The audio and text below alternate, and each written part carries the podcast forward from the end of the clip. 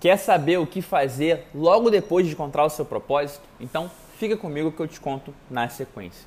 Lembrando que esse podcast é um oferecimento de Horta D, a melhor opção de comida saudável no Rio de Janeiro.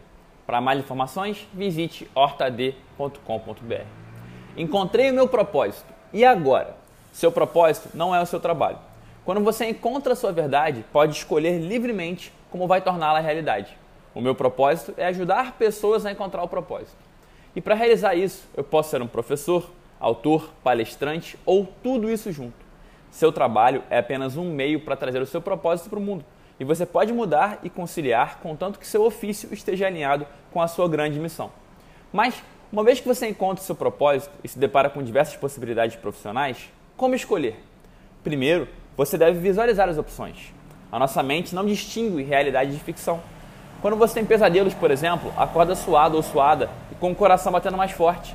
Na sua cabeça, aquilo de fato aconteceu. Então, ao se deparar com distintos caminhos para realizar sua missão de vida, visualize todos.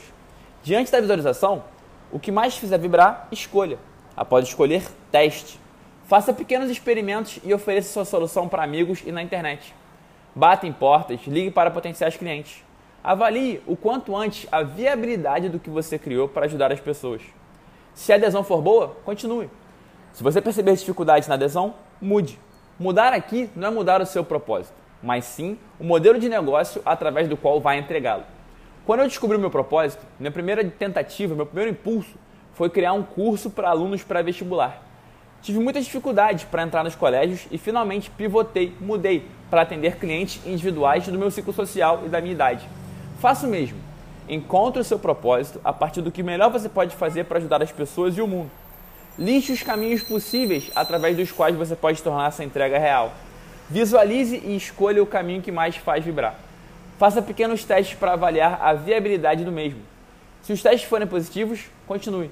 Se forem negativos, mude. Não o propósito, mas sim o modelo de negócios. Faça isso até encontrar uma solução que esteja alinhada com a sua, com a sua grande verdade e que te permita viver disso. Conte demais comigo no caminho. Hoje sempre, vivendo de propósito.